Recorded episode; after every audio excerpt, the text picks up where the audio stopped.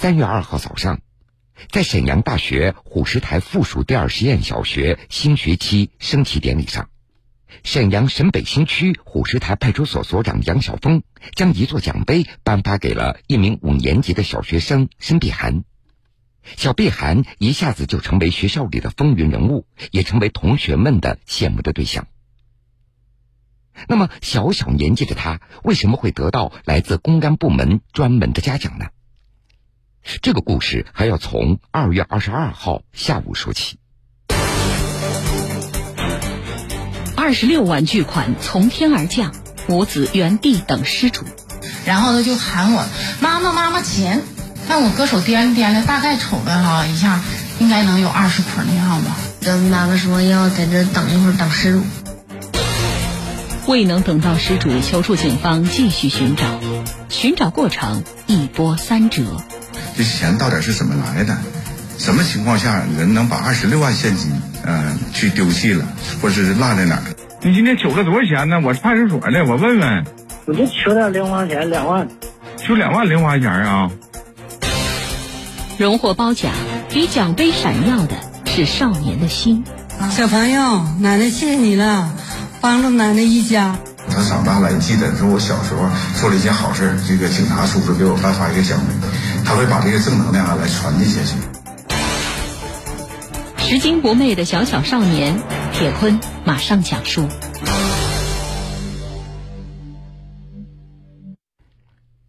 今年十二岁的申碧涵是沈阳市沈北新区虎池台第二小学五年级的学生。二月二十二号下午。小碧涵和妈妈在回家的路上，她突然发现路边小区的围栏上挂着一个绿色的帆布袋因为这个帆布袋被刮出了一个小口子，眼尖的小碧涵看到里面都是钱。孩子在骑车在后边，然后他就喊我妈妈妈妈钱，啊！我抬头一瞅，是发现有个帆布袋小绿兜子，因为那个绿兜子被割出一个三角口。哎，有钱一眼，然后我一看都是钱，然后我就叫我妈过来了。这人来人往的马路上，到底是谁会把这一兜现金挂在小区的围栏上呢？母子俩赶紧上前去查看。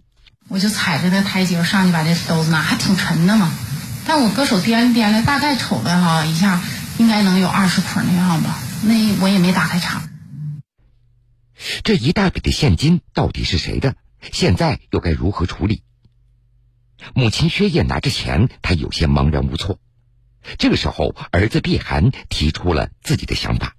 我这提就是跟妈妈说要在这等一会儿等失主，别人要是来了呢，容易占为己有。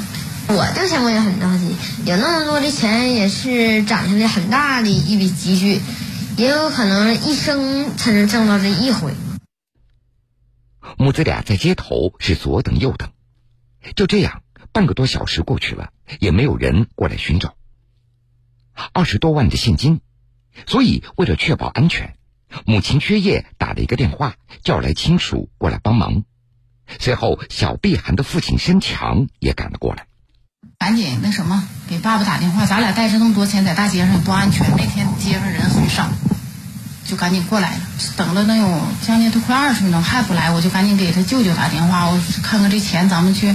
交到派出所去吧。完，我天天呃送货，我我一看这钱都是真的，呃，一点没有问题，而且那一兜子一瞅就得有二三十摞。二月底的沈阳天还特别冷，在路边站了这么久，小碧寒也被冻坏了。于是几个大人一商量，决定由妈妈带着小碧寒先回家，爸爸和舅舅把这一兜现金送到附近的派出所。那么。这笔钱究竟是谁的？警方能否找到失主呢？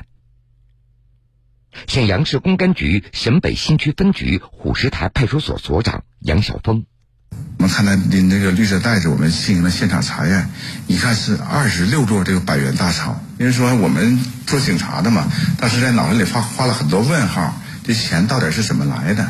什么情况下人能把二十六万现金，嗯，去丢弃了，或是落在哪儿了？当时我们想的是这些。为了解开这重重疑问，警方随即也就展开了调查。当时呢，我们第一个是根据他描述这个丢捡钱这个地点，我们调取了当地这个监控录像，但是很遗憾，这个他那个捡钱的地方是一个监控死角，这块没有什么有价值的线索。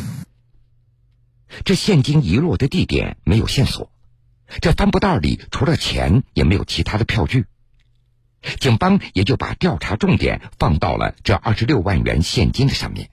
我们这民警啊，对这些钱啊进行了仔细的观察和查验，就发现那个捆钱那个这个绳侧面有一个名章啊，银行人员的名章。当时呢，这个我们就通过这个我们公安系统这个网，就发现有一名这个女性工作人员在我们馆内的一个某银行进行工作。我们分析，啊，这个名单应该是她的，所以当时我也抱着试试看的这种这种态度，给她打了个电话。通过捆扎带上的名字，警方锁定了取出这笔现金的银行。继续联系这个这管理银行的就更高一层次的管理人员，完通过近一个小时的排查吧，就当时排查出来了。当天下午啊，有一名男子，呃，办了一笔二十八万零五百多的这个业务。通过监控画面来看呢，这个这名中年男子啊，就是捂得非常严，清点之后啊，把二十六万装在旁边有一个绿色的袋子里边，系个扣。之后呢，把两万块钱揣到这个衣服的里怀兜里了，还有一些利息，那个五百多块钱揣到这兜里了。取钱的凭证单他揣到这下衣口袋了。之后转身走了，其他多余的动作还有下的线索基本没有。根据银行所提供的相关的信息，警方联系到了这名男子，然而对方的回答却让人感觉到十分意外。你今天取了多少钱呢？我是派出所的，我问问。我取。啊！我就取点零花钱，两万，就两万零花钱啊！这样我脑子里画个问号，非常诧异。就是我们前期研判的那些所有的东西，到这来好像要断了。他本人不承认他取了这些钱，而且当时他说话，我通过通通过与他交流的过程当中啊，发现他好像喝了酒，说话不是表达的太清楚。我想让他家人接电话，也没成功。他说这边上没有家人，这样呢，最后他把电话就挂断了。这对方还不承认自己丢失了二十多万，警方又重新对已知的线索进行梳理，发现多个细节都表明这名男子就是这笔巨款的失主。随后，警方联系了这名男子所在的社区，核实男子的具体的身份信息。我询问这个失主的情况，当时社区书记跟我讲啊，就是失主由于这个和妻子离异，精神上产生一些问题。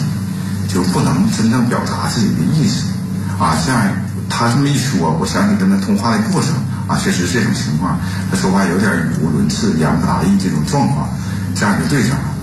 鉴于这种情况呢，我让社区书记赶紧联系他的家人，啊，去处到派出所。社区的工作人员表示，这笔钱是失主家里的房屋拆迁补偿款，对这个家庭至关重要。在经过反复核实以后。二月二十三号，警方就把这笔二十六万元的巨款归还给了失主的父母。啊！我就表示感谢，我那激动的，我我都不知道说什么了。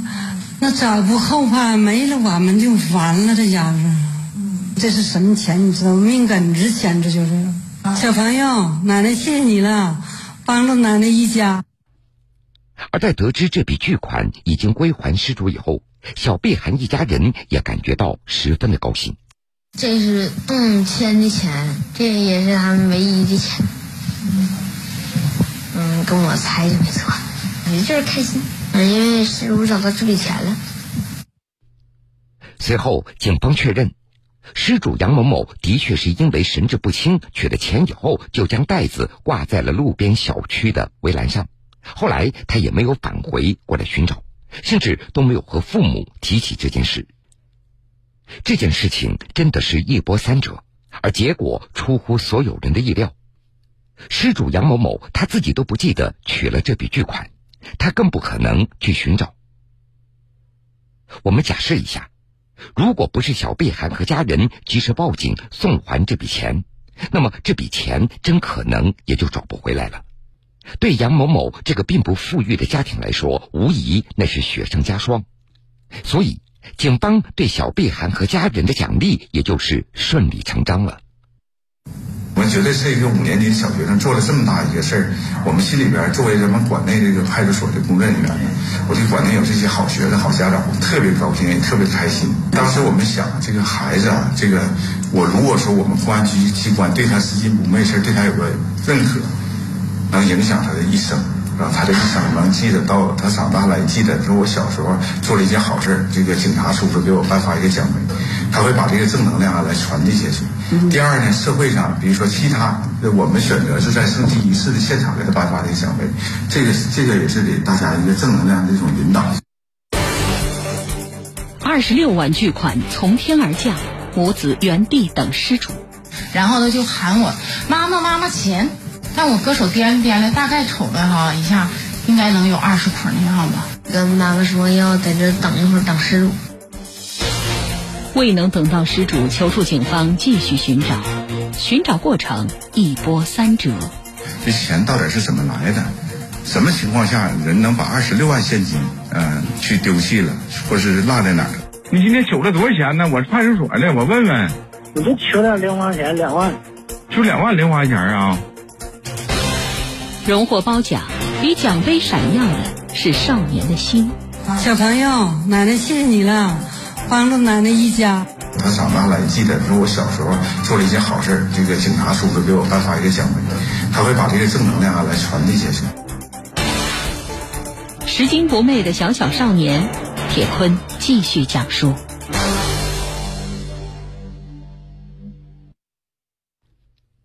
其实，在捡到钱以后。申碧涵并没有把这件事情向同学、老师提起，直到杨晓峰所长联系校方，表示想在学校的升旗仪式上给申碧涵颁奖的时候，大家才得知此事。申碧涵的班主任吴瑞红在听说自己的学生做了这么一件了不起的事情，非常的激动，这眼泪差点都要流下来了。哎呀，我的心儿可激动了，现在就是我都眼泪都要流下来了啊！因为我特别的自豪，我特别的骄傲。嗯，这是一个人一生当中很难得的，就都心里边都这个心潮澎湃的。我交流的时候，也都说我们也要做这样的孩子，也要做这样的人，非常有正能量。给你颁奖杯的时候，你什么感觉？自豪，嗯，就是自己做了一件大事。小贝涵在学校升旗仪式上接受表彰的照片，在家庭群里被转发了。而最让家人高兴的，那是在这件事情上看到了孩子的善良和主见。确实挺让我惊喜，也感到意外的。没想到孩子，呃，能把钱没放在手里。他面对这么多钱的时候也没动摇，他会第一时间来寻找失主，这一举动让我挺惊讶。他们说你怎么不拿回去跟家人去商量啊？我说我的家人都在，他们的决定就是第一时间报警。君子爱财，取之有道，不劳不能不劳而获。钱就是一个可以买来那些好吃的、穿的，还有住的，房子、家具。那你觉得钱重要吗？那得看干什么，荣誉，还有健康、时间、品德，比金钱还要珍贵。嗯，金钱都是买不来这些。人知事知己，铁坤说理。不知大家听到没听到小碧涵最后说的那句话？金钱重不重要，要看跟什么相比了。荣誉、健康、时间、品格，这些比金钱还要珍贵。这孩子说的不是大道理，却是实实在在。小碧涵一家人用实际行动为我们诠释了“拾金不昧”这个成语的真正含义。事后，失主家还拿出两千块钱想给小碧涵买一点玩具，但是也被小碧涵家婉言拒绝了。有网友留言说：“小碧涵拾到的是钱，表现的却是心。在奖杯的背后，我们看到了这个小小少年闪耀着光芒的善良和坦荡。”相信这件事情会在小碧涵的记忆当中留下非常深刻的印象。孩子能有这样的行动，显然离不开平时家人的教育和学校的教育。二十六万，这的确是一大笔钱，但是比起为孩子后面的一生去培养出一个正直的品格来说，这一堂二十六万的课外辅导显然太值了。风云苏醒，漫卷东西，世事在胸。新闻故事，精彩继续。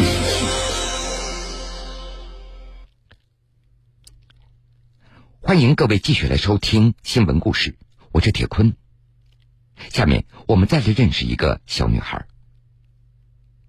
清晨六点，山东济南，七岁的女孩琪琪，她就早早的起床外出跑步了。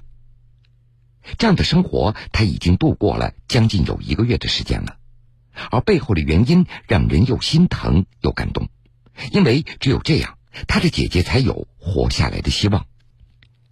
原来，去年的六一儿童节。琪琪的姐姐芷涵被确诊为重度再生障碍性贫血。治疗这种疾病最有效的方法就是进行骨髓移植。经过医院的配型，妈妈于小燕和爸爸的匹配度也只有五个点，而二女儿琪琪和姐姐则是十个点，完全相合，是最理想的捐献者。为了给十岁的大女儿看病。今年春节结束以后，于小燕一家也就从老家聊城来到济南。此前的检查结果虽然显示琪琪的身体条件已经达到了捐献的要求，但是她年龄太小了，体型又偏瘦，只有四十斤。医生建议琪琪可以进行锻炼，增强体质，这样对两个孩子都有好处。打那以后。妈妈于小燕就开始带着七岁的琪琪跑步了，上午两三个小时，下午两三个小时，最多的一天，琪琪她跑了十公里。跑累了，母女俩就在路边休息一会儿，然后接着跑。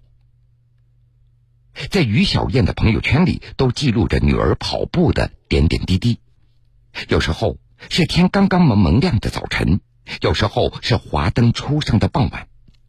马路上、小湖边、公园里，都留下了琪琪那奋力奔跑的身影。有时在跑步的时候，琪琪就会经常对妈妈说：“我跑得多了，这样才可以救姐姐。”有时候跑得太累了，小姑娘就会在回家的路上趴到妈妈的背上，沉沉的睡过去。回到家以后，姐姐芷涵看着妹妹那跑得满头大汗，也非常的心疼。她也会经常拉着妹妹给她讲故事，而琪琪看到生病躺在床上的姐姐，她也会不断的安慰：“姐姐，我们一起努力。”其实，由于年龄太小了，对于捐献骨髓，琪琪也没有太多的概念。在配型结果出来以后，妈妈于小燕就问过她：“你要不要救姐姐呢？为什么要救姐姐？”姐姐生病了，也只有你才能够救她。好的，我要救姐姐，不救姐姐就没了。琪琪这懂事的回答，也让于小燕感觉到既欣慰又难过。她告诉琪琪，捐献骨髓就像抽血一样。但其实于小燕她知道，在捐献骨髓的过程中，置管是非常疼的，要在大动脉上插管。孩子太小了。一想到孩子要受苦，于小燕的心里就特别难受。在大女儿芷涵生病之前，于小燕一家人的生活虽然不算富裕，但也是其乐融融。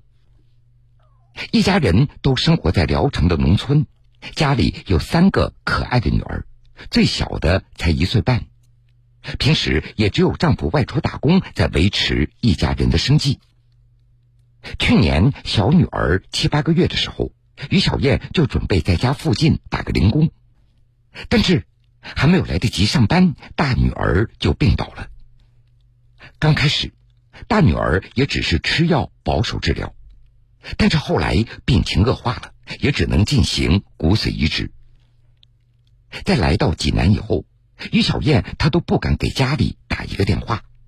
她担心在老家的小女儿听到她的声音会哭闹，他也担心琪琪和姐姐听到妹妹的声音要吵着回家。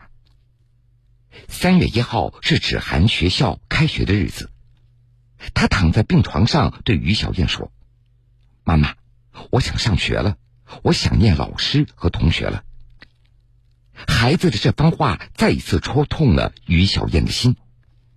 不过，让于小燕感觉到欣慰的是，孩子们年龄虽小，不过却非常懂事。这不，琪琪为了救姐姐，正在每天的努力锻炼身体，而姐姐芷涵面对病魔也非常坚强。她总是说：“妈妈，你怎么又哭了？